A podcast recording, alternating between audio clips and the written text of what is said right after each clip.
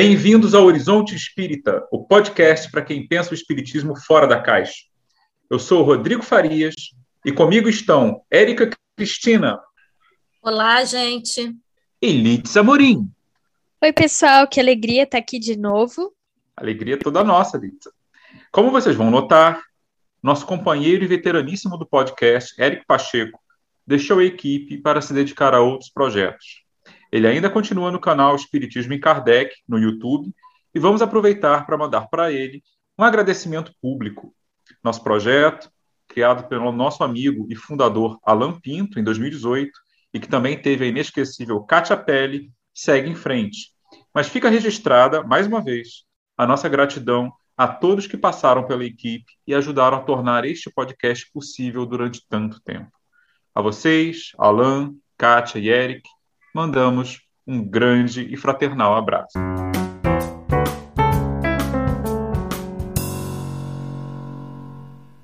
Nosso tema de hoje é um tanto delicado. Se você não passou os últimos cinco ou seis anos em Marte ou em alguma caverna no Himalaia, deve ter notado que a atmosfera tem andado pesada, e não só no Brasil. Talvez nunca na história humana tanta gente tenha falado e participado de discussões sobre política e questões sociais de modo geral. Com o advento das redes sociais e a possibilidade de todo mundo ter um canal próprio para publicar suas opiniões, o mundo parece ter virado uma Babel, onde muitas vezes vence quem fala mais alto. Na era das curtidas e likes, quem tem mais engajamento tem mais seguidores, e com eles, prestígio, dinheiro e às vezes até votos e cargos políticos. O resultado da aplicação massiva dessa fórmula não tem sido muito bom. Teorias de conspiração, pregação de ódio, cancelamentos e, claro, a descoberta de que memes, bordões, correntes de WhatsApp e uma rede bem organizada de militantes humanos ou robôs pode fazer a diferença até em eleições. Com isso, tanto em países centrais como os Estados Unidos ou no Brasil, Coisas que pareciam inimagináveis há alguns anos, como parlamentares pregando contra a vacinação, secretários de governo imitando nazistas e chefes de Estado boicotando medidas básicas de saúde pública em uma pandemia, se tornaram o pão de cada dia do noticiário. Nesse turbilhão, como andamos nós, os espíritas?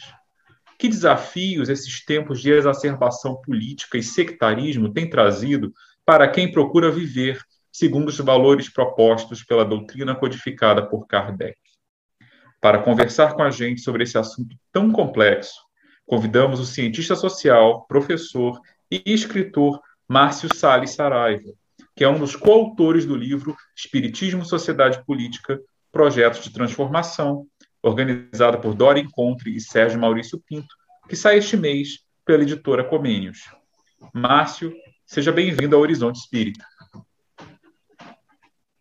Eu que agradeço. É um prazer estar aqui com vocês, batendo papo sobre aquilo que acreditamos e pensando um pouco sobre a sociedade em que vivemos. Vai ser uma ótima conversa. Então, vamos lá. Começando, a gente vai fazer um primeiro bloco explorando um pouco uh, uma corrente a que o Márcio pertence, o espiritismo progressista. Mas, como eu sempre digo, vamos começar pelo começo. Antes da gente entrar no tema propriamente dito, né, do nosso episódio, Márcio, eu ia te pedir para você se apresentar um pouco, falar um pouco da sua trajetória intelectual e de como você chegou a, ao espiritismo. Bom, eu eu tenho uma relação com o espiritismo kardeciano desde muito novo, né? É, meu pai na época era muito ligado à teosofia e no início da minha adolescência eu, eu não gostava da teosofia, eu achava, não sei, não batia muito bem, com exceção do livro do Krishnamurti aos pés do mestre. Eu gostei muito quando eu li aos 14 anos. A minha mãe, Sueli, ela fazia parte daquela tradição católica popular, né, que de vez em quando ia consultar um preto velho para saber de algumas coisas, mas que estava sempre na missa todo domingo, né? Que é um pouco um comportamento típico do catolicismo popular brasileiro. é, eu fui criado nesse, nesse ambiente religioso, numa área de periferia da cidade do Rio de Janeiro, onde tínhamos também muitos terreiros de umbanda, de candomblé, naquela época, nos 80. E foi a partir dessas vivências que eu fui aos poucos é, construindo os meus caminhos de fé. Claro que eles foram sofrendo alterações no decorrer do tempo, né? a minha ligação com o kardecismo se dá ali meus 13 anos de idade, mais ou menos, é, muito por conta de uma amiga da minha mãe, a Taninha, que, que ela vai me apresentar muito das obras é, kardecistas. Eu lembro de uma primeira que eu li, que era Motoqueiros no Além, do Médio Formiga. Eu, eu gostei muito porque tinha um roqueiro que tinha desencarnado, que era fã de Rainbow. Eu adorei porra, aquela história do roqueiro. Nunca mais esqueci disso. Eu devia ter uns 13 anos. E a partir dali comecei a ler livros espíritas, é, kardecianos, né? E, mas no decorrer do tempo também fui sofrendo alterações, fui, fui fazer ciências sociais na UERJ, né? Antes tinha começado a fazer história, né? fiz um ano de história, depois pulei para ciências sociais, e na época era tudo junto, né? antropologia, sociologia, ciência política, era um curso só, chamado Ciências Sociais. E ali eu fui elaborando e reelaborando as minhas questões também que envolviam crenças e, afiliações. Mais tarde eu fui fazer um curso básico de teologia na PUC do Rio de Janeiro, que é o curso de dois anos, que é o curso básico de teologia, o que também me ajudou muito a elaborar e reelaborar questões. E, e cá estou eu, né? Também é, tive um período de, de muita vivência dentro da Umbanda, né? lembro ali no, na época da UERJ, final dos anos 90, né? tinha uma galera muito legal, tinha um programa de rádio chamado Umbanda Hoje, e, e tínhamos um grupo chamado Caminheiros de Oxalá. Né? Esse grupo durou três, quatro anos. E também foi uma experiência muito, muito enriquecedora para mim. E mais recentemente, de 2018 para cá, eu fui a, assumindo uma posição mais francamente kardeciana. Muito por conta também do, do quadro político que a gente viveu nas eleições de 2018 e também por conta da minha esposa, né, que tem uma frequência assídua e ela sempre me puxa. E eu vou, né? Ai de mim que se não for. Eu lembro que quando eu te conheci, se não me falha a memória, você foi num cursinho que você deu no centro perto da Gama Filho sobre André Luiz, mas lembro que você dizia que na igreja anglicana, faz 20 anos, 20 anos, exatos 20 anos. E, e aí eu, nossa, como ele é eclético. Isso daquela uhum. época. Né? E eu lembro que você me. Eu perguntei, questionei você na aula, acho que até o Paulo Dias foi, né, né, falar uma coisa de história do cristianismo, um negócio assim. E aí você explicou, eu não lembro mais do que você disse, né? Mas eu, eu lembro que fez sentido. Foi a primeira vez que eu, que eu, que eu conheci você em pessoa porque eu te conhecia como um nome, né? É, num fórum espírita. Não lembro se era lista de discussão, ou eu tenho a impressão de é, até já ter visto antes em BBS, mas eu posso estar completamente enganado, porque são coisas. A gente participou da lista IPEP.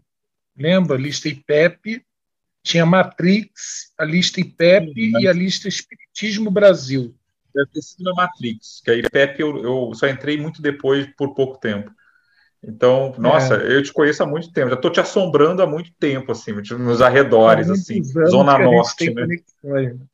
Mas a própria igreja anglicana, ela, ela foi uma, um momento muito importante da minha vida e, e da minha formação. Né? A igreja anglicana, ela é uma igreja que tem origem, é uma origem muito mesclada, muito híbrida, porque a igreja anglicana é, alguns falam que ela tem origem na reforma protestante, o que não me parece correto.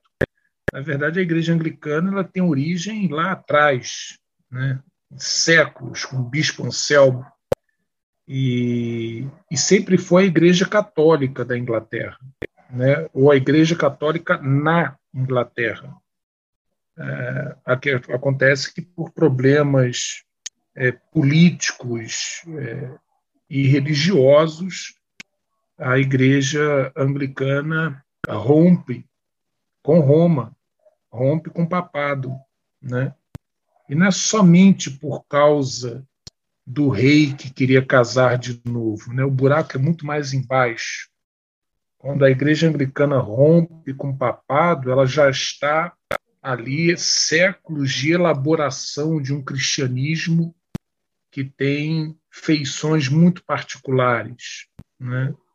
Que tem uma ligação e um diálogo, por exemplo, com a tradição celta. Né? É um cristianismo é, que, que tem, depois vai desenvolver relações com, com o rito de Sarum né? e outras questões que, que têm a ver com a história da igreja na Inglaterra. Então, não, não é somente por uma questão ah, o rei precisava casar, ele montou uma igreja, que é a igreja anglicana, como às vezes eu vejo até em livros é, didáticos de história, que eu fico assim horrorizado com a superficialidade, né? Como se um rei pudesse montar da noite para o dia uma igreja. Isso não é assim, né? Você tem uma comunidade inteira de teólogos, bispos, arcebispos, né? E, e, e, aquele clima de ruptura com Roma vinha não era de hoje, né? já vinha já muito mais atrás e ali foi um estopim levou à ruptura com Roma, uma ruptura que sempre manteve a Igreja Anglicana num, num, numa oscilação entre a proximidade católica e a proximidade com os luteranos, os protestantes e até mesmo setores calvinistas, né? É, de, mas eu entrei para é, quando eu estive na Igreja Anglicana era um momento que a Igreja Anglicana representava o que havia de mais liberal e avançado em discussão teológica no Brasil. Era um outro momento histórico. Então, é, nós ali estávamos debatendo a ordenação de mulheres para o episcopado, a presença de gays e lésbicas no sacerdócio, na comunhão, né? Então, esse, esse momento de efervescência teológica foi o momento em que eu participei durante mais de 10 anos da, da, da Igreja Anglicana, chegando a ser ministro leigo lá na Igreja Anglicana. Na época, ordenado pelo meu querido bispo Celso Franco, né, pessoa que eu tenho enorme admiração até hoje. E vale dizer que tem dois livros publicados pela Federação Espírita Brasileira que são de autores anglicanos, de tradição anglicana, que é o Reverendo Vale Owen e o Reverendo Station Moses, né, os dois de tradição é, anglicana. Deve lembrar, a gente deve lembrar também que Lady Bitter, da Teosofia, foi reverendo da Igreja Anglicana. E um dos grandes teólogos pós-modernos sobre espiritualidade mística né, é um norte-americano, membro da Igreja Anglicana, defensor da reencarnação, defensor de um Cristo cósmico, tal como foi Entendi. publicado pela editora Record. Mas é uma capa azul muito bonita. Tem uma imagem misturada de Cristo com Buda, e, e o título é O Cristo Cósmico que é um teólogo. Não vou lembrar. Há muitos Só anos. uma nota bibliográfica, se você me permite, porque eu estou estudando espiritualismo, Sim. então agora você me deu um, gancho para fazer merchan. O Stenton Moore escreveu um livro, que a FEB publicou, que é o primeiro volume do Ensinos Espiritualistas, que é muito interessante. Tem um segundo que acho que nunca foi traduzido. E o Vale Owen é autor do famoso A Vida Além do Véu, que muitos espíritas acham que foi inspiração para nosso lar, porque espírita não sabe que relatos de colônias espirituais existem desde a década de 1850. O livro do Veio Owen de 1920, acho que é de 1913 quando foi feito, mas saiu, saiu por volta de 1920, 21. Foi traduzido aqui pelo Carlos Embaçaí Pai, mas hoje é, é meio raro, acho que está tá esgotado e custa uma grana no. Eu tive que morrer numa grana naquele curso que eu dei lá de espiritualismos ocidentais na UFRJ tive que pagar uma grana para conseguir meu exemplar. e mesmo assim, só lançaram o primeiro volume. Não lançaram o bendito do livro todo, que eram quatro volumes. Mas tudo bem, Feb, fica aí o meu recado. é, vocês vão ganhar muitos pontos comigo, em particular, se vocês traduzirem o resto. A questão central para mim é, é, era uma compreensão que eu adquiri desde muito jovem de que o espiritismo era uma filosofia e não uma religião, é, de que o espiritismo ele não me impedia de manter frequência ou conexões com alguma religião. Isso eu peguei muito do livro O que é o Espiritismo, de Allan Kardec, e também do Viagem Espírita. Foram dois livros importantes na minha formação ali na minha adolescência e que me deram essa compreensão. Falar, olha, o Espiritismo é uma filosofia é, é muito interessante, né? ela traz algumas explicações é, que talvez outras religiões é, não tenham condições de dar suporte, né? explicações sobre a vida, sobre a morte, sobre a dinâmica do espírito, mas ela não me impede, ela não diz que é proibido frequentar, por exemplo, a igreja anglicana ou me envolver num terreiro de umbanda, enfim, é, é, era esse tipo de compreensão que estava na raiz do meu comportamento né, na ideia de que a filosofia espírita era alguma coisa é, que não, não entravava não impedia as minhas relações macroecumênicas no campo religioso. E foi por conta desse, desse entendimento que eu sempre é, caminhei dessa forma. Márcio, achei muito interessante como ao contrário, eu imagino, da maioria dos espíritas, você, desde muito novo, estava aberto a esse diálogo interreligioso, né? Não só um diálogo com o outro, mas um diálogo nas, nas suas próprias reflexões, né? E tem uhum. outro aspecto é, da sua trajetória que você coloca, que é incomum, que é uma abertura para essas questões sociais dentro da religião, né? como você mesmo disse, a, você, quando se envolveu com a teologia anglicana, ela era mais liberal, era mais progressista. Sim. E eu queria puxar para o ano de 2018, quando você é um dos signatários, assim como eu também fui, de alguns manifestos dos chamados espíritas progressistas, né? Uhum. Para quem não lembra, 2018 foi o ano das eleições presidenciais, que elegeram o atual presidente Bolsonaro, e esses manifestos, é, alguns se posicionavam claramente contra a eleição do presidente, outros pediam é, permanência dos valores democráticos e etc e tal. É, enfim, eu sei que, aliás, sabemos todos que hoje os espíritas progressistas são um grupo é, relativamente presente no movimento espírita brasileiro. Uhum. Só que esse tema, esse termo, às vezes suscita alguma controvérsia. Então seria muito interessante ouvir de você é, o que, que você entendia naquele momento como espiritismo progressista. O que, que te motivou a participar daquele do abaixo assinado? É, que, que, como é que você explicaria para os nossos ouvintes né, sobre a necessidade de se falar em espiritismo progressista hoje? Porque uns vão dizer que já mistura política e religião, outros vão dizer que é desnecessário, porque o espiritismo já é essencialmente progressista. Como é que você trataria aí desse tema? Bom, é, essa pergunta é ótima e quente, né?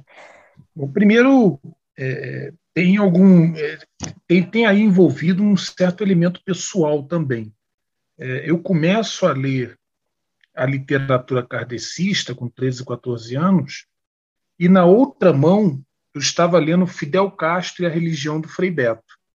Quer dizer, então assim, na minha história de vida, teologia da libertação e espiritualidade caminharam juntos, desde quando eu era mais novo. Até porque meu avô era comunista, foi do Partido Comunista de Portugal, e ele era kardecista no Brasil. Né? Aqui no Brasil, ele frequentava centro kardecista, meu avô Saraiva. E, e, e ele desde, desde pequeno, sempre me falava da luta de classe, sempre me falava de uma sociedade é, opressora, da ordem do capital, etc. Então, é, é, uma coisa e outra sempre estiveram conectadas na minha vida.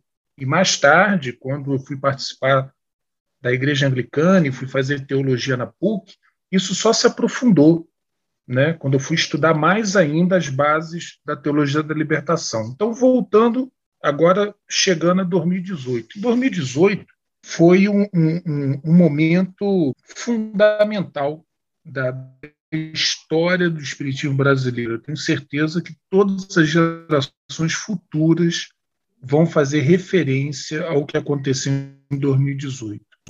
O movimento espírita brasileiro ele se desenvolveu não dentro de uma tradição mais à esquerda, mais progressista.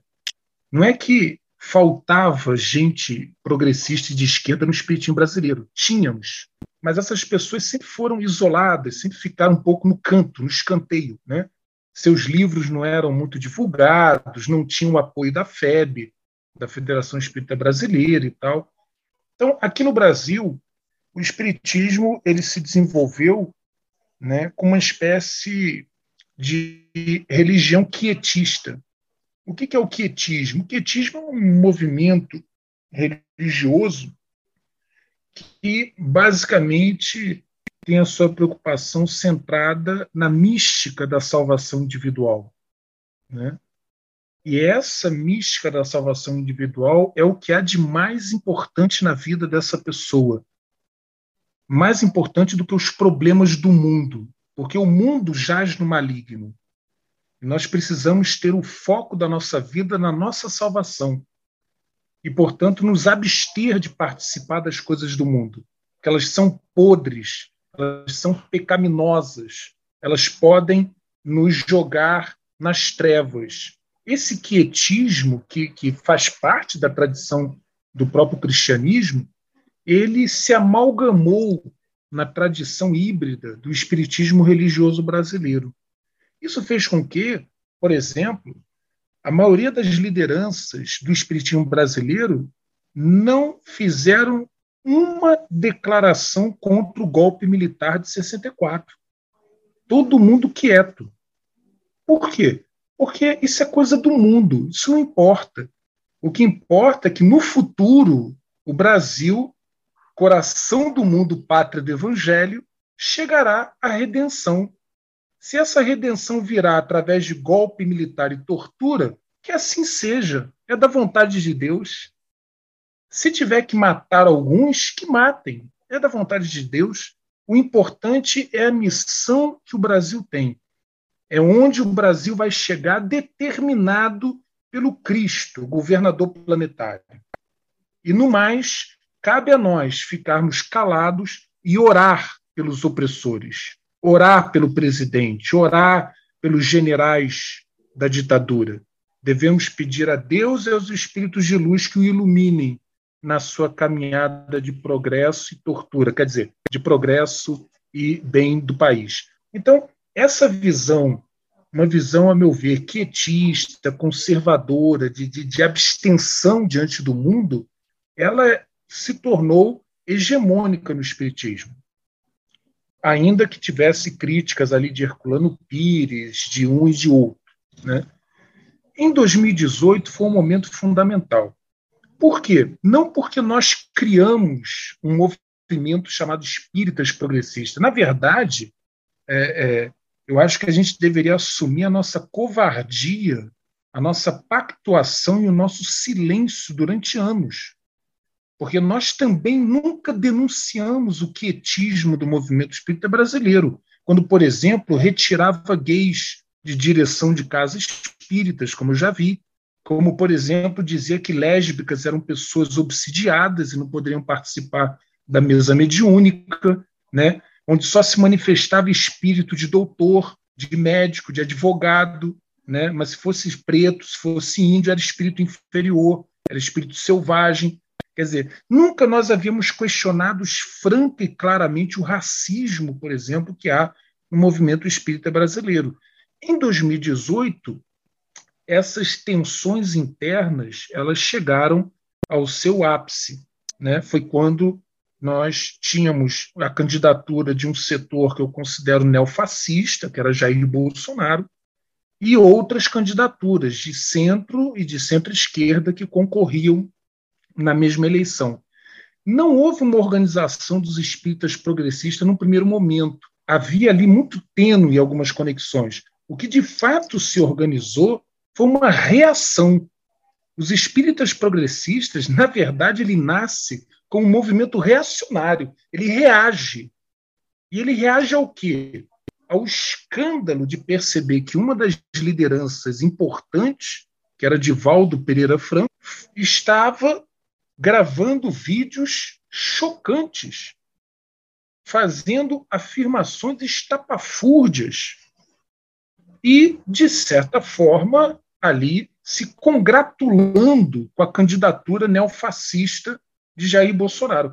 Isso causou um mal-estar tremendo de norte a sul do país, porque muitos espíritas não conseguiam identificar no programa de governo que era apresentado pelo então candidato Jair Bolsonaro os pontos fundamentais que nós defendíamos como espíritas: liberdade, igualdade, fraternidade, democracia. Nós não vimos isso em Jair Bolsonaro. Isso fez com que um tremendo mal-estar e uma reação levasse, então, a um manifesto.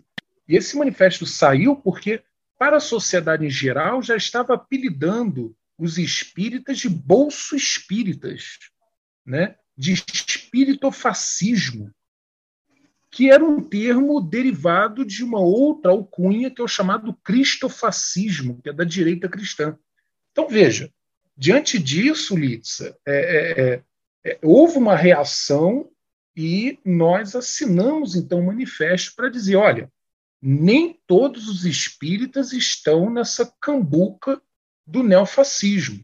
Né? Há espíritas que têm uma posição progressista, quer dizer, no sentido de que defendemos o progresso social, a liberdade, a igualdade, a fraternidade, a democracia e jamais políticas de esquadrão da morte, de tortura, de genocídio ou de neofascismo. Então, essa foi a questão que nos moveu na assinatura do Manifesto dos Espíritas Progressistas. Ainda que eu, particularmente, é, concorde que o espiritismo, eu entendo que o espiritismo em si ele já é progressista, né?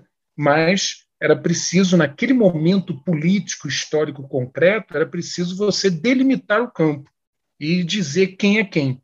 E aí batizou-se então de espíritas progressistas. Só um adendo rapidinho, relembrando para quem não ficou sabendo do evento, acho que Quase todos os espíritos que têm uma vida online devem ter sabido disso em 2018, na época. Pelo menos quem participa de fórum foi muito badalado. É, o gatilho da coisa, pelo que eu lembro, foi um vídeo que circulou de um seminário que teve, em, acho que em Goiás, em que estava o Haroldo Dutra, ao lado dele estava o Divaldo e mais umas pessoas muito jovens ali. E aí um rapaz faz uma pergunta ao Divaldo sobre ideologia de gênero, nesses termos.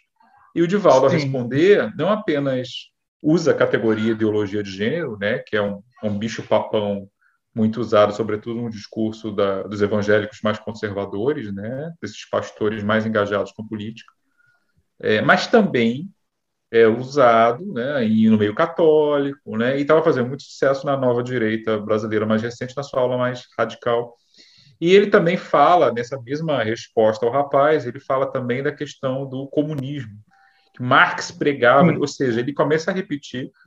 Naquela época você não tinha ainda a ideia de teoria de conspiração de WhatsApp, mas basicamente ele repete chavões que você encontraria, por exemplo, no discurso de Olavo de Carvalho e na extrema-direita americana, já naquela época que já tinha aqui. Já circulava nas alas mais reacionárias assim da direita brasileira. Então a gente não está falando tão somente de opinião política, a gente está falando de ficções mesmo. Teoria de conspiração de pior espécie, aquela ideia de que por exemplo, para quem acredita, de que basicamente toda a revolução dos costumes dos últimos 60 anos são frutos de uma conspiração política do comunismo internacional, ou seja, elas não têm legitimidade nenhuma Então, desde a revolução sexual até as últimas ondas do feminismo, ou movimentos de direitos civis de minorias sexuais, tudo isso seria uma grande trama maligna para corromper e destruir o Ocidente por dentro através de mudanças de costumes, etc, etc. É um bicho-papão muito velho, né, mas que é, naquele momento estava sendo repetido na boca do maior orador espírita vivo, é, e talvez de todos os tempos, pelo alcance, né, aquilo ganhava uma autoridade. Eu lembro da impressão que eu tive quando eu vi o vídeo, eu não estava acreditando naquilo, porque, gente, a, você combater uma teoria de conspiração é uma coisa, mas quando um médium famoso, como pessoa, muitas pessoas veem como uma encarnação do sagrado, né, um porta-voz de Deus, né, sim, repetindo sim. aquilo, a coisa ganhava um poder proporção... simbólico fantástico, né? É, fantástico. E, assim, e, aí, nesse caso, voltando à pergunta da Lid, é, é, é era preciso reagir. É, é, era preciso que a gente dissesse para a sociedade brasileira que nem todos os espíritas e frequentadores de casa espírita, etc., concordam com isso. Nem todos nós estamos envolvidos em teorias conspiratórias da, da, da, da, da direita norte-americana, enfim. É, é era preciso dar um grito e você dizer: olha, nós ficamos com Kardec, não com esse negócio aí. E é assim que nasce o, o esboço é, da organização do que será batizado é, de espíritas é, progressistas. Mas eu considero que, na verdade, os espíritas progressistas eles estão apenas afirmando os princípios básicos né, da herança é, do movimento espírita. É, basta lembrar que é, o movimento espírita e espiritualista, de uma maneira geral, né, ele tem tido posições, sempre teve posições muito progressistas no século XIX, né, em relação a, a, ao direito ao divórcio, em relação a, aos direitos das mulheres, em relação à luta contra a escravidão, em relação ao pacifismo, né, a luta contra a guerra, né? enfim, nós temos uma série de pautas importantes e progressistas que vieram da, da segunda metade do século XIX, mais especificamente no caso do espiritismo, eh, espiritismo brasileiro especificamente, mas que, é, com o passar do tempo, isso acabou se diluindo nesse hibridismo religioso é, brasileiro, né?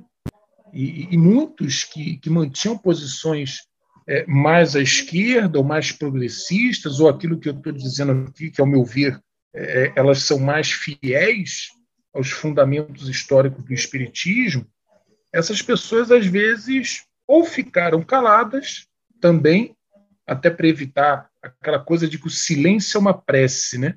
O movimento espírita vê qualquer debate como coisa de obsessor. Se você levantar a mão e começar. Olha, eu convido a você que está me ouvindo, faça uma experiência. Você vai ao seu centro e aí você começa toda reunião, você levanta a mão três, quatro vezes em cada reunião, fazendo perguntas que questionem a validade do que a pessoa está falando.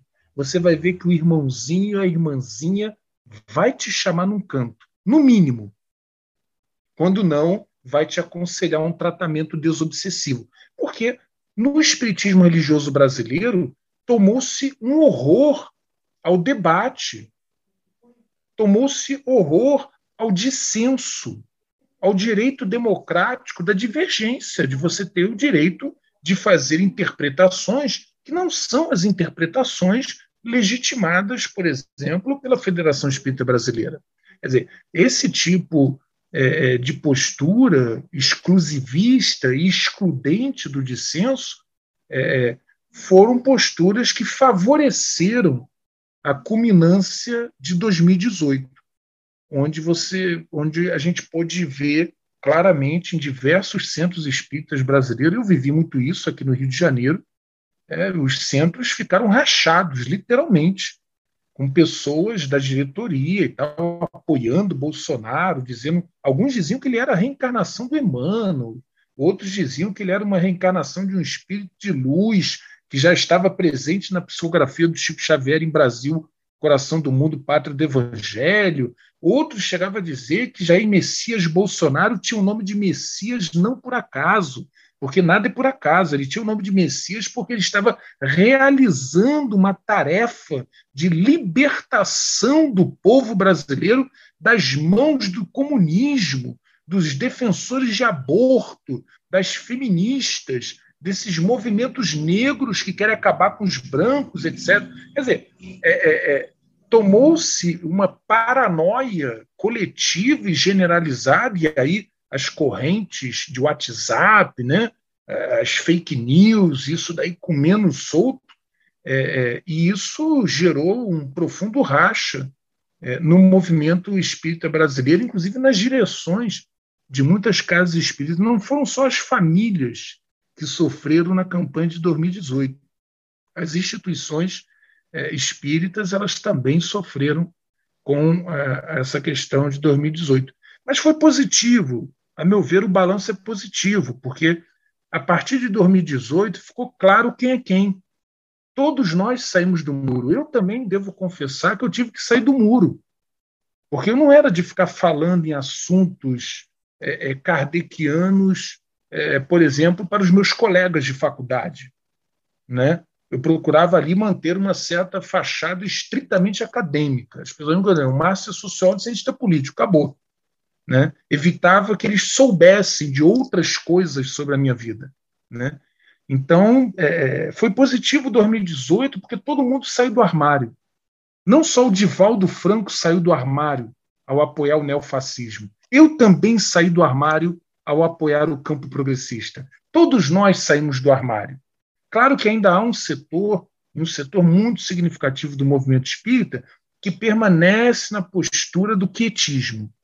Não, eu não dou opinião, eu não sou nem de centro, nem de direita, nem de esquerda, eu não sou ninguém, eu não sou contra nem a favor do que o Divaldo disse, eu não sou contra nem a favor do presidente Bolsonaro e oro por ele. Né? Enfim, mantém a velha postura do quietismo e da abstenção diante do mundo, como se o mundo da vida não fosse uma responsabilidade nossa. Isso é algo que merece um debate cada vez mais profundo dentro do movimento espírita. Esse mundo é responsabilidade nossa ou não? Porque se a responsabilidade desse mundo é dos espíritos, então eu vou ficar em casa. Eu me abstenho do mundo, eu não vou fazer nada, eu apenas vou orar pelas pessoas e nada faço. Agora, se o mundo que nós temos aí é responsabilidade nossa, é construído por nós, não somente nessa vida, mas em outras existências, nós estamos construindo esse mundo aí, então eu devo ter a responsabilidade moral e política de transformar esse mundo, já que eu sou responsável por esse mundo. Aquilo que Sartre dizia, né, que é a tomada de consciência quando você deixa de ser em si e torna-se um ser para si. Quando você torna-se para si, você toma consciência da sua existência e você sai da posição que Sartre chama de má fé, que é viver culpando os outros pelos problemas. Ah, a culpa é do demônio, a culpa é do obsessor, a culpa é, é dos políticos que são safados, a culpa é de. Isso é má fé, diferente da postura daquele que assume a sua existência, assume o seu papel no mundo e a sua responsabilidade. Se o mundo está ruim, eu sou responsável também por esse mundo ruim. E o que, que eu estou fazendo para mudar esse mundo? Não adianta a gente distribuir sopão na sexta-feira e votar em deputado federal que quer diminuir o valor do salário mínimo. Não adianta a gente distribuir comida aos pobres e eleger candidatos que querem exterminar os pobres ou que não defendem políticas sociais que possam é, favorecer a saída, a mobilidade social desses pobres. Então, isso é contraditório.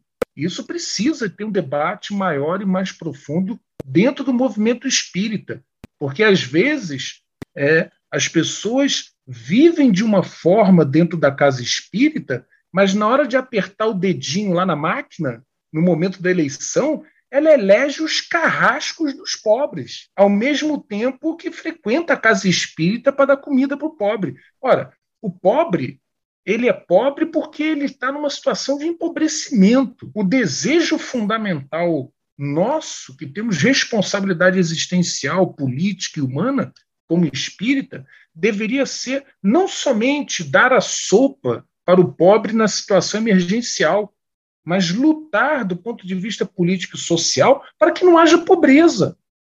Lutar gente... para que não haja gente na rua. Porque senão parece que quando acabar a, a mendicância, acabou o espiritismo. Terminou a função. Né? Então, como é que a gente vai fazer um centro espírita na Dinamarca, por exemplo? É, queria só observar, lembrar os ouvintes que vários manifestos é, vinculados aos espíritas progressistas foram lançados e eles tinham autores também diferentes, né, principais organizações que lançaram. Houve manifestos é, criticando a, essa fala do Divaldo em relação à ideologia de gênero, houve manifestos contra a candidatura do presidente Bolsonaro, houve manifestos também, imagino que seja o primeiro, é, contra o impeachment da Dilma, né? Pedindo aos espíritas e à sociedade que se pensasse uhum. em preservar as instituições democráticas. Então, se os ouvintes quiserem é, pesquisar, pesquisem espíritas progressistas na, na internet, vão achar uma série de manifestos que vão aí em torno de 2018, um pouco antes. É um material muito rico também para a gente consultar. Beleza. É história, né? Então, Márcio, é, fiquei pensando, enquanto você falava, da importância desse movimento em do, a partir de 2018 e o quanto que foi necessário, está sendo necessário para uma nova encarnação do espiritismo, digamos assim, solo brasileiro, porque é como se a gente começasse a questionar né, essa contradição. Como pode o espiritismo, que se diz filosofia, não dialogar com o status quo, não questionar esse status quo, né? Então, é, é, fica uma coisa realmente né, muito afastada de, um, de uma modificação que se propõe a fazer né, nessa ação no mundo. E aí eu, eu fiquei pensando que esses espíritas, né, esse grupo né, que você faz parte de espíritos progressistas, é o que tem aparecido para a gente como sendo é, um grupo que está buscando né, entrar em contato com esses princípios uhum. espíritas, uhum. né, de dialogar com a realidade. E aí a gente está falando aqui mais diretamente a questão da ética cristã, da maneira como a doutrina entende, dela até as, as questões coletivas que você estava começando a falar, né? Agora no, agora no finalzinha. Sim. Só que a maioria, né, de nós espíritas acha estranho, porque parece que a gente entende moral como se fosse uma coisa, como você também estava trazendo, apenas da esfera individual. E aí, é, de uma maneira assim mais direcionada, eu te pergunto como é que a gente pode lidar com a pobreza, falar de resignação e não dialogar, como você falou, né, com o determinado candidato que traz propostas completamente antidemocráticas, né, propostas que não contemplam essa população. E então eu te pergunto o seguinte: é uma imposição da doutrina esse tipo de postura que a gente tem visto? Ou você acha que isso é algo que está sendo deturpado da interpretação que o, o Espiritismo tem? Boa, Érica. É, veja, se nós formos a matriz francesa do Espiritismo, é, o que a gente pôde estudar e pesquisar até hoje aponta-nos Allan Kardec como um pensador liberal e progressista para o seu tempo. Mas Kardec é, não era dado a polêmicas políticas de forma direta, até porque a gente deve lembrar que a obra kardeciana surge é, no momento de uma guinada é, mais conservadora com Napoleão, né? não o Napoleão Bonaparte I, que a gente conhece, né? mas o outro. E, e, e, é nesse e é nesse período que, que, que, a obra kardeciana vai se desenvolvendo, um período é, é, não só mais conservador da política francesa, mas um período também é, que tem ali alguns elementos autoritários né, do poder francês, é, que, se, que novamente se une à Igreja Católica, há uma certa restauração de alguns poderes da Igreja Católica. Quem viu o filme Allan Kardec vai lembrar que logo no início Allan Kardec fica pé da vida porque ele sai de uma escola porque botaram um padre lá para dar aula, né? Então isso é um pouco reflexo do período conservador, né, de, de uma certa restauração de alguns elementos conservadores é, no poder político francês. Kardec está vivendo esse momento quando ele está produzindo né, as obras fundamentais do Espiritismo. Né. Eu interpreto que Kardec foi extremamente hábil e inteligente de não fazer uma confrontação política direta num momento como esse. Ele soube muito bem manejar a pena no sentido de deixar claro o quanto o espiritismo ele está conectado a um pensamento tradicional da Revolução Francesa, liberdade, igualdade, fraternidade. Isso Kardec deixa absolutamente claro. O espiritismo ele é um descendente do iluminismo e da Revolução Francesa. Disso daí não resta dúvida na pesquisa das obras kardecianas. Mas Kardec, por conta de conjuntura, evita um enfrentamento político aberto com o regime. Alguns também vão dizer que o imperador ele tinha uma certa simpatia pelo espiritismo kardeciano, outros dizem que não, tem gente que conta a história que Kardec chegou a se encontrar com ele, enfim, não há provas claras sobre isso. Isso acaba ficando muito mais no âmbito da boataria do que propriamente é, de algum documento que comprove esse tipo de, de relação. Bom, esse é o quadro francês. No Brasil, quando o Espiritismo chega no Brasil, ele chega não deslocado das questões políticas, pelo contrário, o Espiritismo chega no Brasil inflamado de questões políticas. Eram os livres pensadores que começavam a abraçar o Espiritismo. A gente lembra, por exemplo, de Olímpio Teles de Menezes, em Salvador, Bahia, né, onde teve o primeiro grupo familiar de Espiritismo, Olímpio Teles de Menezes travou uma batalha duríssima contra a Igreja Católica Romana, usando os jornais, usando a tribuna, usando a imprensa para fazer uma confrontação direta. Então, veja, não há aí nenhuma posição de covardia no movimento espírita. Também podemos lembrar de Bezerra de Menezes. Né? Bezerra de Menezes, quando ele abraça o espiritismo, de igual forma, Bezerra de Menezes nunca se furtou ao combate político. Aliás, ele foi assumidamente político. Ele foi eleito no Rio de Janeiro, participou da Assembleia no Rio de Janeiro, foi uma liderança política muito importante, não só para o movimento espírita, mas para o movimento abolicionista na luta contra a escravidão, na defesa dos direitos das mulheres e na defesa de um novo tratamento para a loucura, um tratamento que fosse mais humano e mais digno. Veja, são os primórdios do que mais tarde seria a luta antimanicomial e a luta de reforma. Bezerra lá atrás estava fazendo esse enfrentamento, e era um enfrentamento político, era barra pesada, porque aqui no Rio de Janeiro, o cardeal Arco Verde era inimigo visceral do espiritismo. E aí, quem ia para a página do jornal O País fazer a defesa do espiritismo e o contra-ataque ao dogmatismo católico romano? Era Bezerra de Menezes.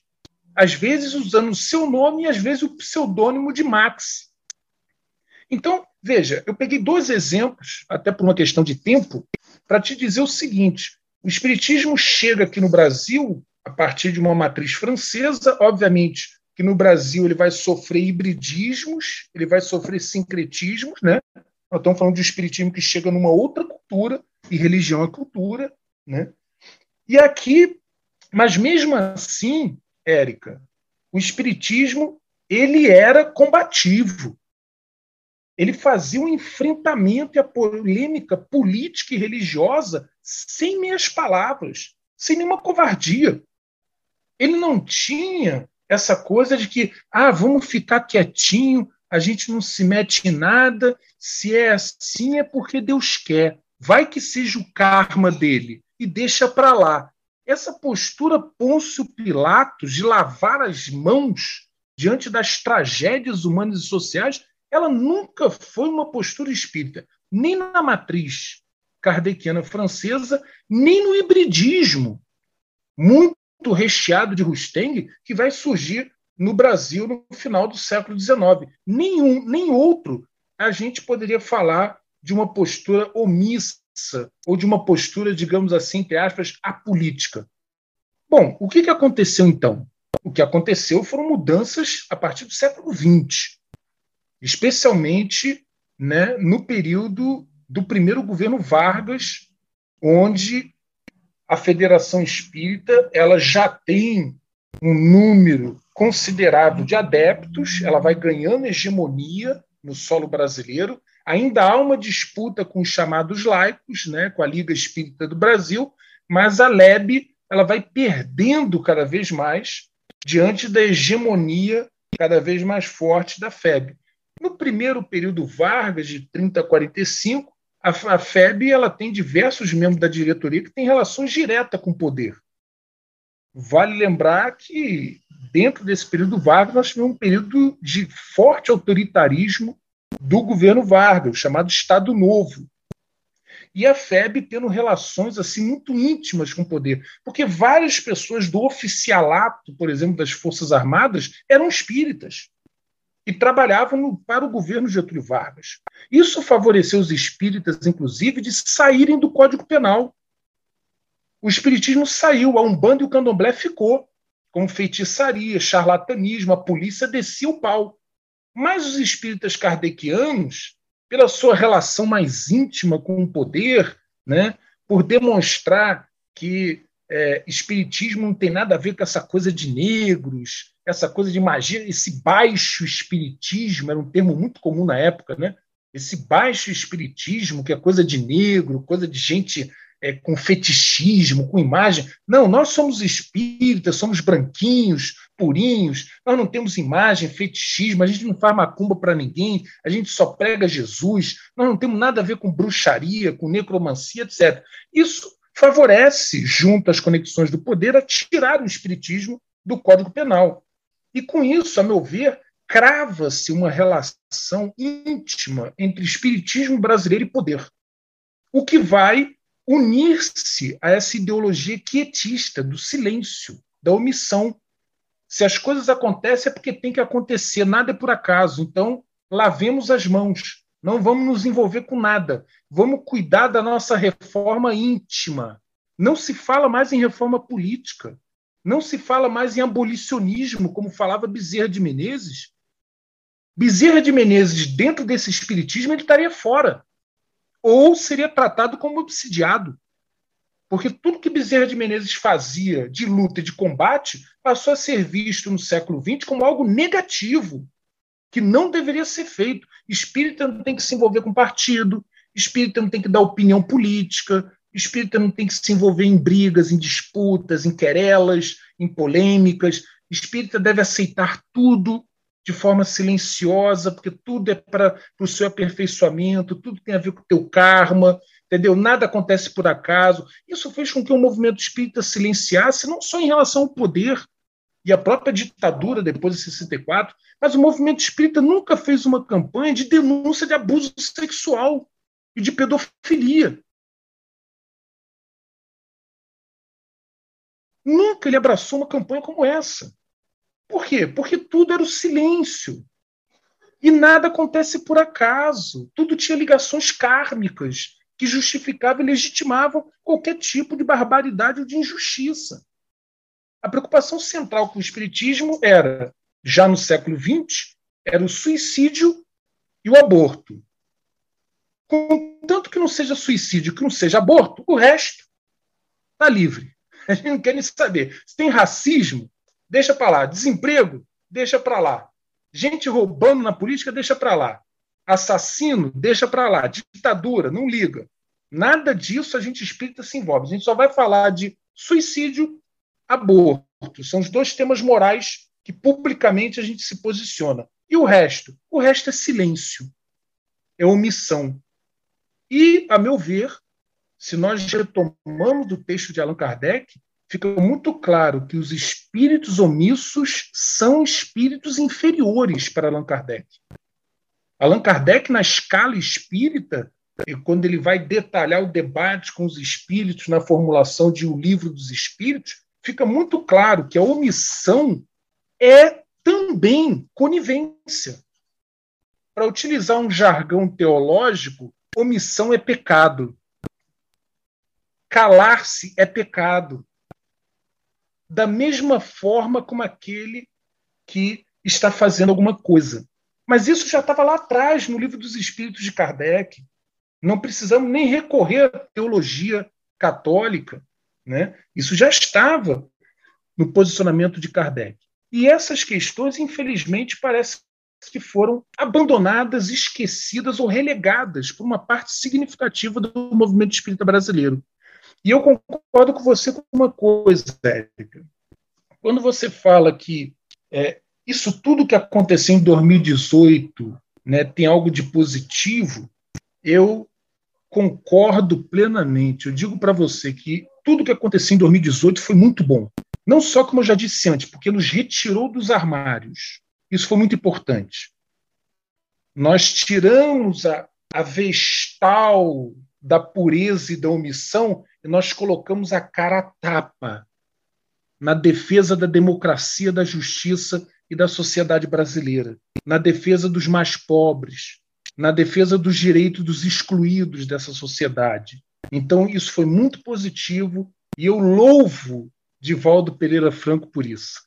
Porque a fala dele foi importante para desencadear uma reação humanista, democrática e libertadora que vai estar, com certeza, na história do movimento espírita brasileiro. Então, tudo vale a pena se a alma não é pequena, como dizia o Drummond. Está valendo. Acho que tudo isso está nos ajudando a repensar. O próprio Allan Kardec, voltando ao nosso, ao nosso grande pai de santo e guru, Allan Kardec, em O Livro dos Espíritos, ele dirá lá no capítulo sobre a lei de destruição que a destruição ela também é necessária.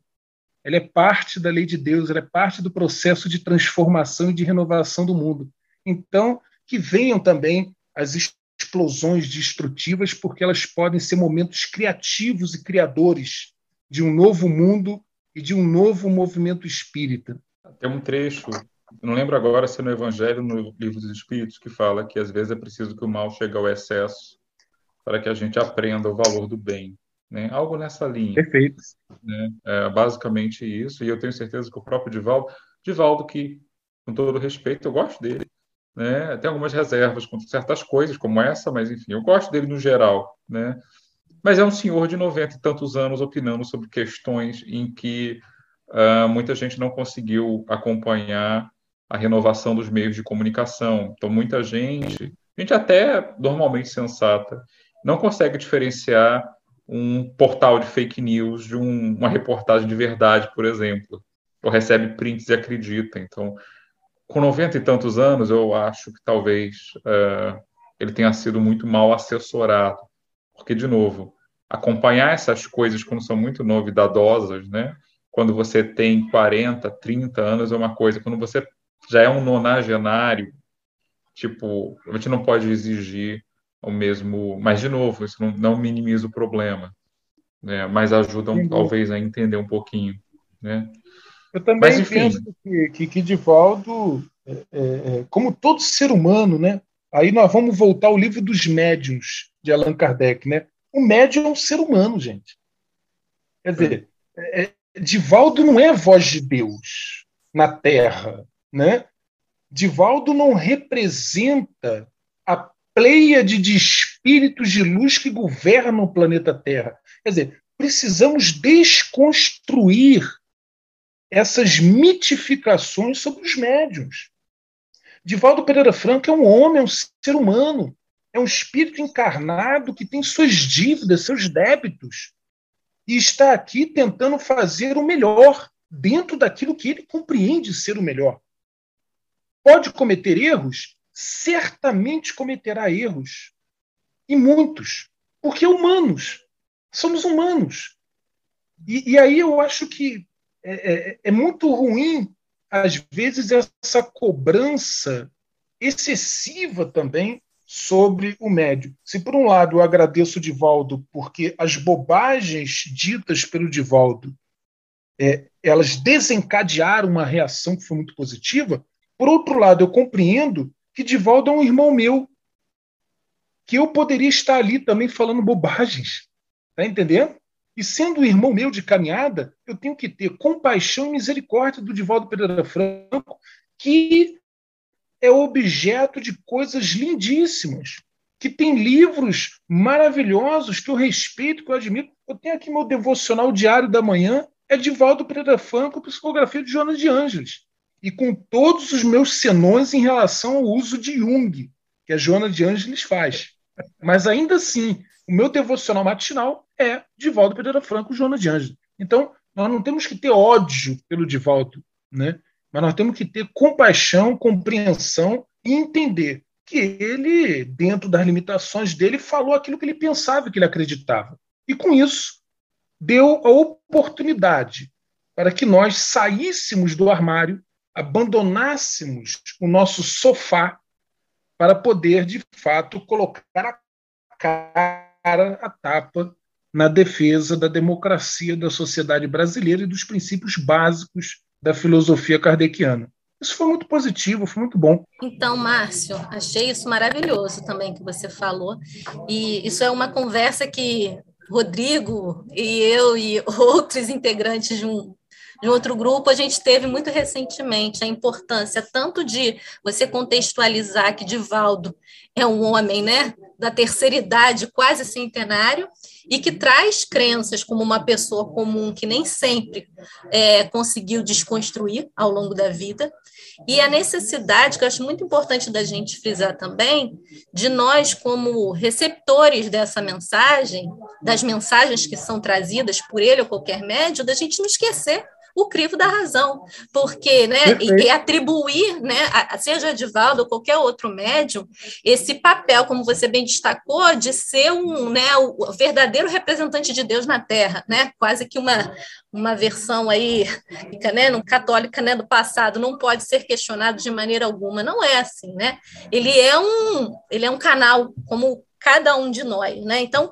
tem a nossa responsabilidade também é, de, de até, até avaliar porque, essa Érica, mensagem, né, Márcio? Tipo, e como você falou, Érica, a gente não pode transferir mais a responsabilidade para o outro. Cabe a nós estabelecermos um diálogo, né, com aquilo que é colocado e nos Sim, posicionarmos, se a né? Gente não desconstruir, se a gente não desconstruir essas mitificações a respeito do papel do médium, tal como fez Allan Kardec em O Livro dos Médios, Allan Kardec nunca foi uma pessoa que, ah, fulano psicografou, tá junto. Não. Passava tudo pelo crivo da lógica e da razão. Poderia ser o médium mais famoso da Europa. Para Kardec não importava. Se a mensagem não tem coerência, está fora. Fora. Simples assim. Quer dizer, precisamos retomar essa desmistificação dos médios, até porque para que não aconteça casos que eu sei que não faz parte do espiritismo kardeciano. Mas, por exemplo, veja o que houve com o médio João de Deus, que nunca se disse espírita kardeciano, mas de qualquer forma que se colocava num campo espiritualista. Ora, é, é justamente em torno dessa, dessa mitificação do médium que muitas mulheres sofreram abusos sexuais e muitas ficaram com medo. Como é que eu vou falar isso é, se o cara é João de Deus, velho? Como eu vou ter coragem? Talvez não aconteceu comigo, talvez foi um engano. Eu, eu, acho que eu devia estar um pouco confusa. Não é possível, porque ele é João de Deus, ele é um médium, ele recebe espíritos de luz. Veja quanta ignorância kardeciana e quanta mitificação.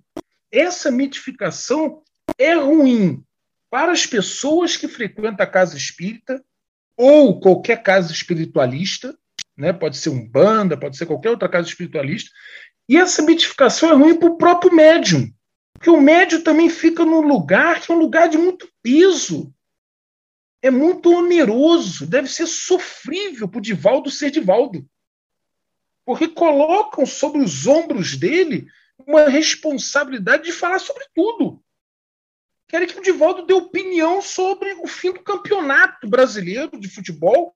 Pô, mas, mas, mas o Divaldo estudou sobre o campeonato de futebol? Sabe, tudo querem que o médium funcione como uma espécie de oráculo sagrado, que vai trazer todas as opiniões corretas dos deuses. Esse é um grande equívoco e Allan Kardec é a solução ainda para esse grande equívoco. Retomemos o mestre Kardec no livro dos médios e paremos com esse processo de mitificação dos médios. É, parece, né, Márcio, que foi uma chamada, vem cá, Espiritismo, no Brasil, vamos dar uma conversada, vamos relembrar né, esses pressupostos básicos. E aí eu fico pensando, você citou né, a questão do João de Deus, a importância da gente, é, vem aquelas orientações mesmo de base, a importância do estudo, porque as pessoas te interpelam e falam, e aí? Esse, esse, você que é espírita, viu lá o espírita, João de Deus, mas não, uhum. calma aí, ele não é espírita. Não, mas ele não é médium. Não, mas mediunidade é outra coisa. Então, muitas das vezes a gente não sabe como funciona o processo básico, não estuda, e aí não tem nem como conversar. Né, e explicar, esclarecer. Então, eu acho que veio trazer também para essa necessidade de, da gente estudar, né, a base da doutrina. Essa coisa que você falou, pontos eu acho muito importantes, né? Desmistificar, novamente, frisar que eu acho que, nossa, isso é fundamental. Né? Desmistificar esse, essa visão né, do médio, sem dúvida, muito importante. Acho que vale lembrar, é, já me metendo um pouco, que assim, senso crítico não é desrespeito. Que é um problema da cultura brasileira, né? A gente tem um problema com crítica, a gente fica ofendido com críticas. Às vezes, mesmo no ambiente profissional, que deveria ser uma coisa mais é, objetiva, né? Então, assim, eu reitero, caso algum ouvinte esteja erguendo a sobrancelha, diz, eles estão falando, ninguém está falando mal de ninguém, a gente está apontando limitações. Chico Xavier, por exemplo, voltando à questão de posicionamento sobre política, no famoso pinga-fogo, acho que o segundo, pergunto para ele sobre o regime militar. E a resposta dele Sim, sempre é aquela retórica muito evasiva, muito indireta, muito. Mas basicamente ele tá. Eu entendo, acho que muita gente boa entendeu também, que ele basicamente endossa, como se fosse uma coisa necessária. É uma bola fora? Hoje está claro que sim, mas a gente tem que ver, ah, o Chico. O Chico também errava. Ele, como você disse, ele não era um oráculo. Né? E o mesmo crivo que a gente aplica às opiniões pessoais do médio, a gente deveria aplicar também as qualidades das obras. A gente tem que analisar. Tem coisas muito problemáticas em obras canônicas do espiritismo brasileiro. Brasil, Coração do Mundo é uma, Caminho da Luz, que são obras consideradas super clássicas. Mas a gente não deve ter uma relação com elas, nem mesmo com Kardec, com todo respeito aos nossos irmãos evangélicos, como um protestante vê a Bíblia. É, essa não é a proposta, essa não é a ideia. Então, às vezes, a gente veja pessoas pegando até trechos pequenos de Kardec, tratando aquilo como se fosse algo absoluto e não uma hipótese de pesquisa. Então, é, Márcio, eu vou fazer aqui só uma, uma pergunta rapidinho. Você pode falar lá. um pouquinho do seu artigo no livro que vai sair agora? Do que, que ele trata exatamente? O, o meu artigo ele entrou como capítulo 12 do livro, né? E basicamente nele eu me pergunto se é possível coadunar a filosofia espírita com o neofascismo. Se existe algum tipo de ponto doutrinário de encontro. Então, o meu artigo ele explora essa questão, né? a questão que envolve a relação entre aquilo que diz a filosofia espírita e como os espíritas poderiam agir na esfera da polis, na política. E se há de fato, algum ponto de convergência entre a filosofia espírita e propostas de cunho neofascista.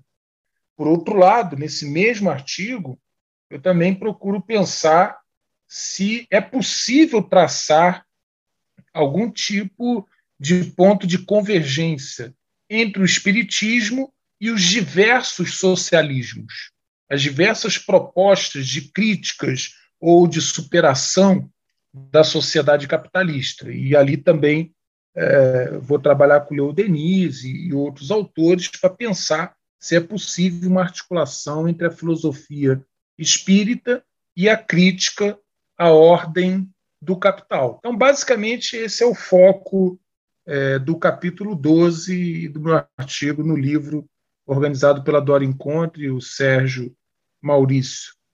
É uma honra estar nesse livro e também eu sei que tem gente aqui, né? Tem gente aqui que está no livro também, né? No nosso podcast. Eu também estou no, no livro, né? Faço um capítulo sobre feminismo e espiritismo. Quem sabe a gente não faz um episódio sobre esse tema também. É, lembrando para os nossos ouvintes que já é possível comprar o livro no site da editora Comênios. Então, é um livro que tem 14 capítulos, 14 autores diferentes, tratando sobre as relações entre sociedade, espiritismo, política, é, através de vários vieses, vários prismas. Né? Nesse sentido, o ouvinte que não tiver muita afinidade com uma tradição de pensamento político, ele pode conhecer outras também, é, de forma mesmo que a gente abra a nossa cabeça, que a gente pense fora da caixa, né? Mas, voltando para o capítulo que o Márcio fez, é, no título do seu capítulo você usa a expressão neofascismo. E talvez, né, existam algumas pessoas que acham que isso seria um exagero, uma histeria. O que, que você responderia para essas pessoas, né? Nós vivemos um neofascismo e como é que o movimento espírita pode estar tá ligado com esse fenômeno? Bom, existe um debate hoje no campo da filosofia política, da ciência política, a respeito, que aliás não é de hoje, já, na verdade já tem alguns anos, que é a respeito do conceito de fascismo. Né? Já na década de, de 70 esse debate existia, Nico Polantzas discutia sobre a questão do fascismo, aqui na América Latina eh, alguns filósofos políticos, sociólogos discutiam se as ditaduras militares eram ou não ditaduras fascistas. Então, esse, de, esse debate sobre a continuidade do fascismo, ele não é um debate é tão recente assim, tão novo assim. Né? Ele já tem um certo tempo.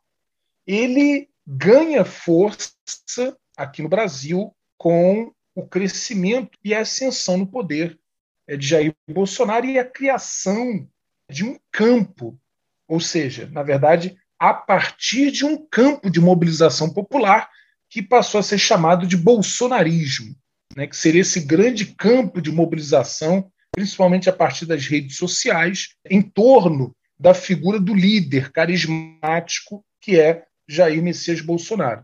Então, já temos diversos estudos, inclusive no campo da ciência política norte-americana, identificando os traços de semelhança entre muitos governos já do século XXI e o antigo fascismo. Né?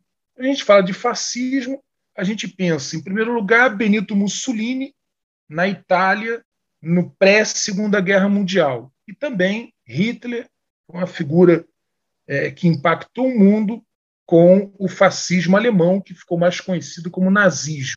Tanto a Alemanha quanto a Itália estavam unidas nesse processo.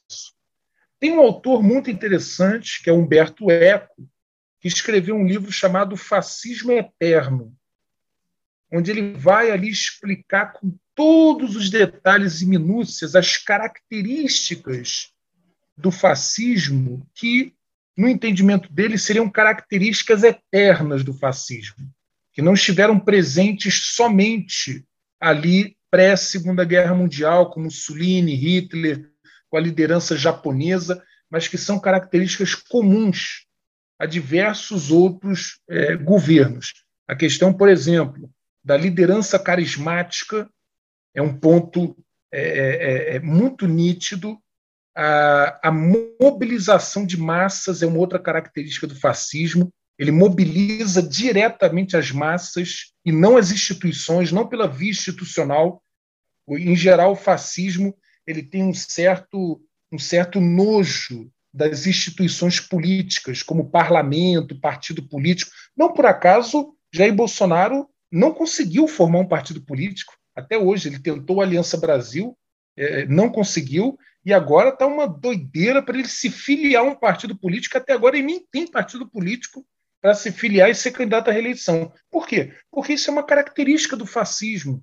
Tradicionalmente, no mundo é, de quem estuda a filosofia política do fascismo, sabe que é, o fascismo ele se baseia em lideranças carismáticas, autoritárias, com promessas demagógicas impossíveis de serem realizadas, com confronto das instituições da democracia liberal, normalmente discursos contra o parlamento, contra a corte, contra o Supremo, contra os partidos políticos, né?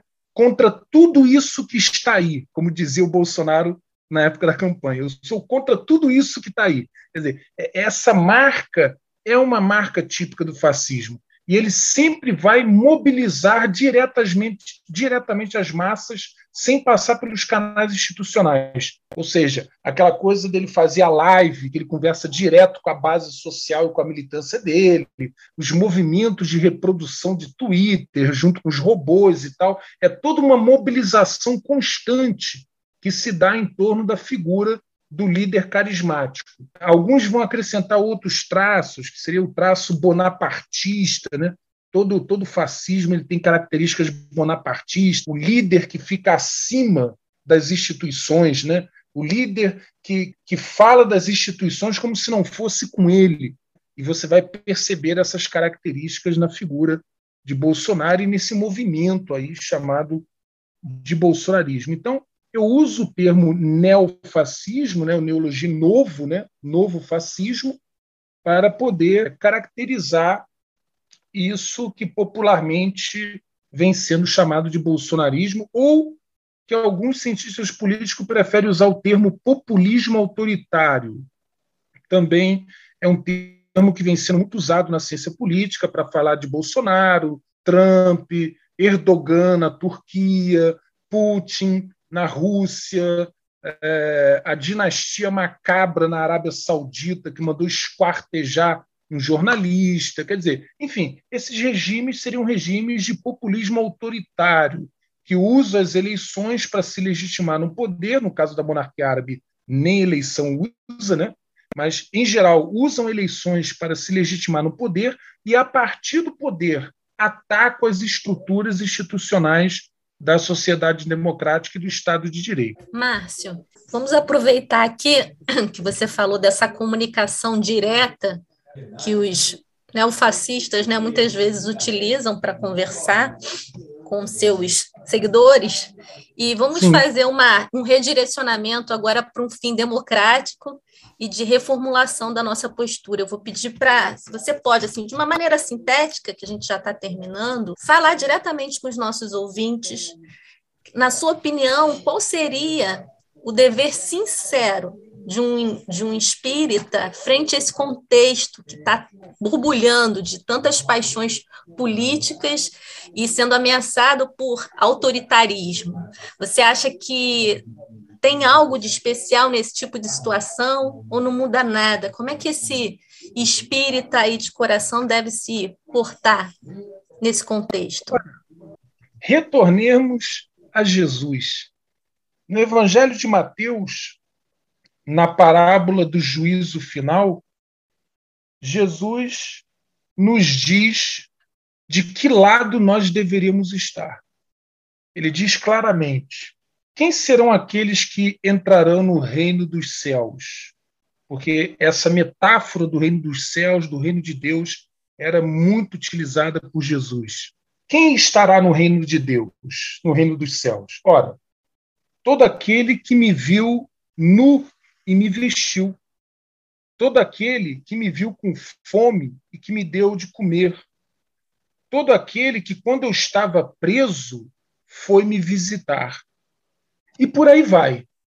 Ele apresenta ali as características das chamadas ovelhas, que estariam no reino dos céus com ele. E por outro lado, quem estaria de fora do reino dos céus? Os bodes. Como é que Jesus, é, é, é, de forma alegórica, fala dos bodes? Bodes são aqueles que me viram nu, nunca me vestiram.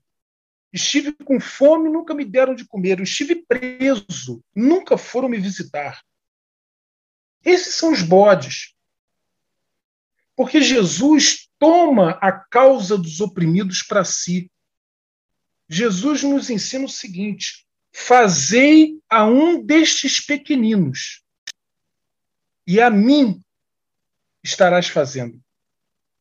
Com isso, Jesus compra a briga dos mais pobres, dos oprimidos, dos excluídos. Ele diz que esse povo pobre, oprimido, excluído é o povo dele. E fazer por eles é fazer por Jesus. É como se ele dissesse: essa fatura quem paga sou eu. Eu pago essa fatura por eles. Fazei por eles, que estarás fazendo por mim mesmo. Porque os próprios discípulos se espantam. Senhor, quando foi que nós tivemos com fome e não te demos de comer? Quando foi que nós tivemos com sede e nós não lhe demos água? Jamais. Só que Jesus, ele canaliza a percepção dos discípulos para uma outra dimensão. Fala, vocês não estão entendendo. Isso não é pessoal. O que eu estou dizendo é dos pequeninos, é dos pobres e dos oprimidos.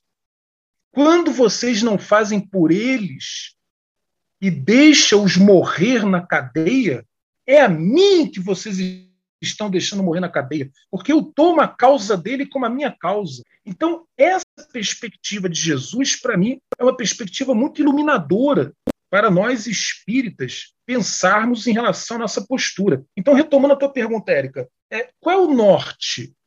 Nós vamos ficar do lado de quem?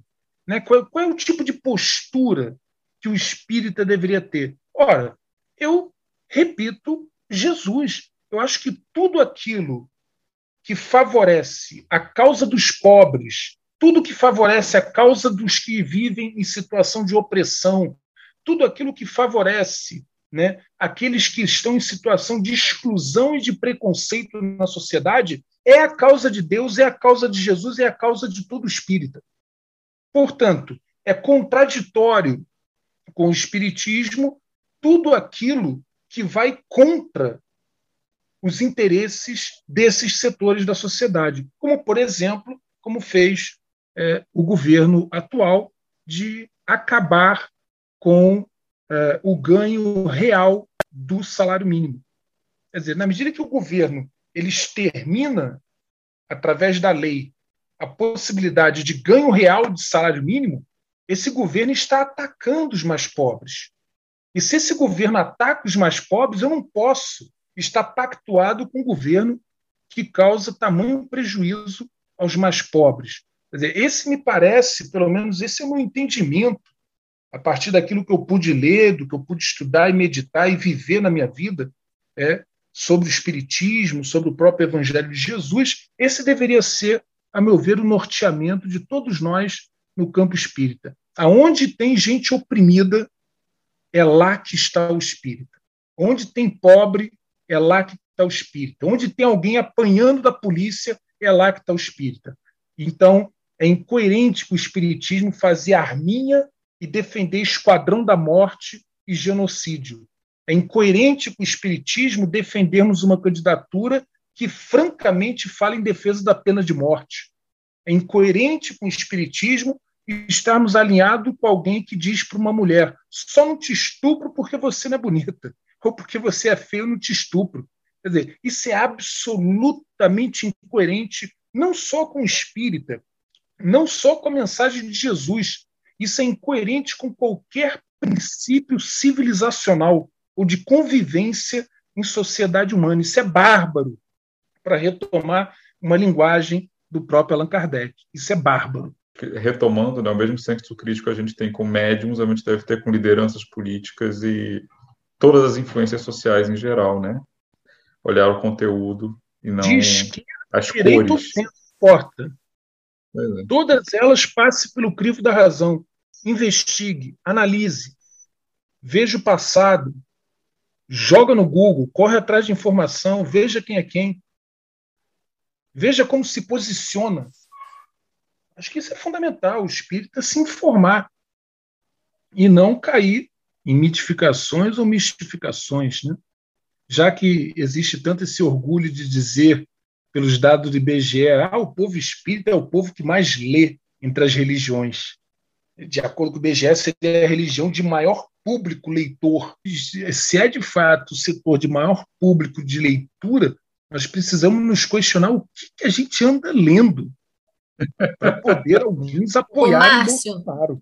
E não pode, de repente, né? Se for fake news, não está valendo, não, para esse, é, esse olhar gente, crítico aí. A gente, né? a gente precisa se questionar assim: o que, que eu estou lendo na minha vida?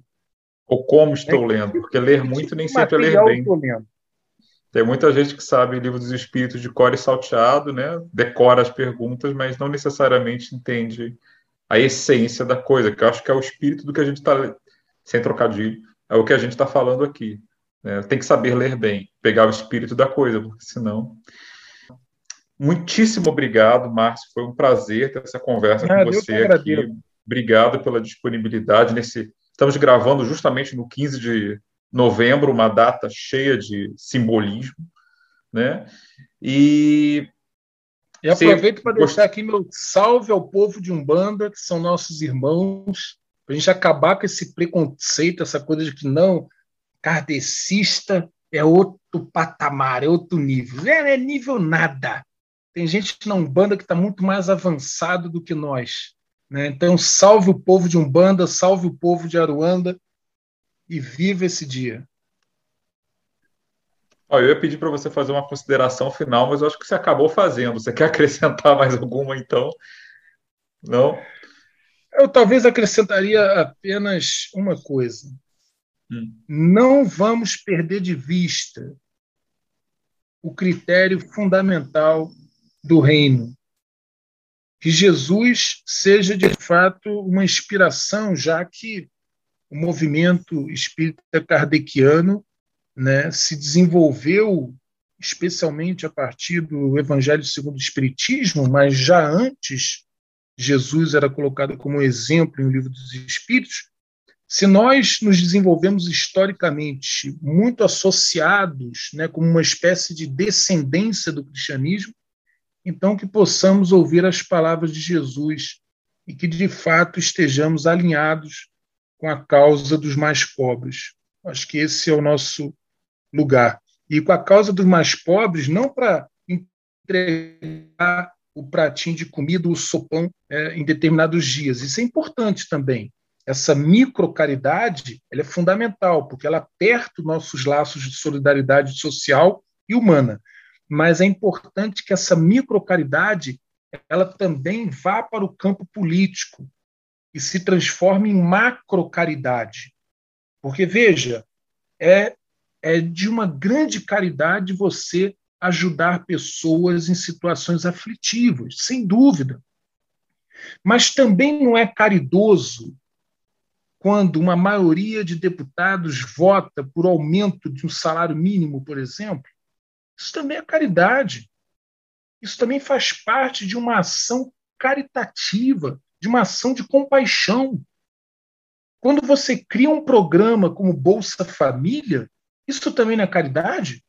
Isso também é parte de um processo que envolve compaixão pelos mais excluídos e pelos mais pobres. Então, precisamos ter uma compreensão da caridade não somente como ações microsociais, que são importantes, que são fundamentais, que não devemos abandonar, mas entender que a caridade também ela se dá num plano maior das estruturas sociais. E aliar-se com a causa do pobre é aliar-se não somente no plano microsocial, mas também na grande caridade, na caridade em sentido macro-social. Isso é, de acordo com Jesus, estar no reino de Deus. Kardec já dizia que, aliás, um dos espíritos, um livro dos espíritos, que numa sociedade realmente civilizada, ninguém jamais terá de passar fome. Né? Está lá no livro pois dos é. espíritos. Agora eu já esqueci o número da questão, mas tem várias nessa linha. Gente, Bom. lembrando que as pessoas podem acessar alguns artigos do Márcio no site Espíritas à Esquerda. Só procurar no Google Espíritas à Esquerda, você vai poder conhecer alguns textos dele lá, além do livro Espiritismo, Sociedade e Política, no qual está o artigo dele sobre o qual a gente falou hoje. Bom, então, gente, conversamos no episódio de hoje com o cientista social, professor e escritor Márcio Salles Saraiva, coautor do livro Espiritismo, Sociedade e Política, Projetos de Transformação, da editora Comênios. Participaram deste bate-papo Litz Amorim. Um abraço a todos. E, claro, Érica Cristina. Obrigada, Márcio. Foi ótimo poder refletir junto com você, repensar muitas coisas. Está valendo muito a pena ouvir esse podcast, né, não, Rodrigo? Ah, sim, sem dúvida. Eu que agradeço é... a oportunidade de vocês e, e, o convite. Foi um prazer estar aqui conversando. E, e deixo claro, você que está me ouvindo, não acredite no que eu estou falando. Estude, verifique, cheque as informações, né? busque é, o caminho da compreensão. Né? Não acredite em lideranças só porque fulano disse ou Beltrano disse, mas faça a sua própria investigação. Agora, cuidado com fake news cuidado com corrente de WhatsApp. Procure fontes mais confiáveis, né? Procure usar o Google acadêmico quando você quiser levantar determinados assuntos. Pelo menos é, tem um certo filtro ali que evita que você caia em algumas ciladas. Obrigado pelo convite, Rodrigo. Foi um prazer aqui. Obrigado a todos vocês que acrescentaram nesse debate. Valeu, Márcio. Então, Deixo meu abraço a você e a todos. Eu sou o Rodrigo Farias e até nosso próximo encontro no Horizonte Espírita, o podcast para quem pensa o espiritismo fora da caixa.